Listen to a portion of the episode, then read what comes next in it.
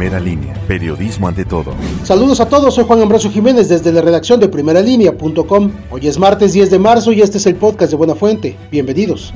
Con traumatismo craneoencefálico severo, fracturas en ambos brazos y golpes en diferentes partes del cuerpo, resultó un motociclista al salirse de la carretera y caer a un barranco de 8 metros de profundidad. El accidente fue a las 19.30 horas de este domingo sobre la carretera estatal Tehuacán-Teotitlán a la altura del paraje conocido como Cerro Recortado.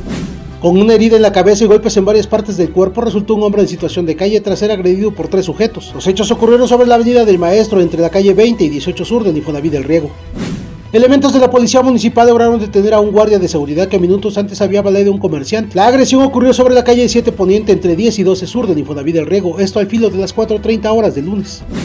Desde el año 2017 no se ha realizado el monitoreo de los pozos en Tehuacán, esto debido a la falta de recursos que dejó de dar el gobierno federal, por lo tanto no se sabe el comportamiento de estos. Ana Méndez Huerta, gerente del Comité Técnico de Aguas Subterráneas del Acuífero del Valle de Tehuacán, dio a conocer que ellos se encargaban de realizar estudios de psicometría, que consiste en la medición de 56 pozos correspondientes a 22 municipios, sin embargo dejaron de hacerlo por falta de recursos.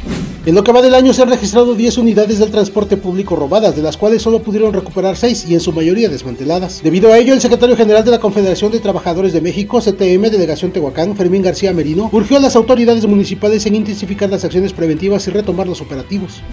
Ante la falta de edil en el municipio de Tehuacán, la diputada local Olga Lucía Romero García Crespo señaló que el próximo viernes 13 de marzo iniciarán un proceso dentro de la Comisión de Gobernación y Juntas Constitucionales, esto para determinar la situación de la ciudad, por lo que afirmó que a más tardar en un mes Tehuacán tendrá un nuevo presidente.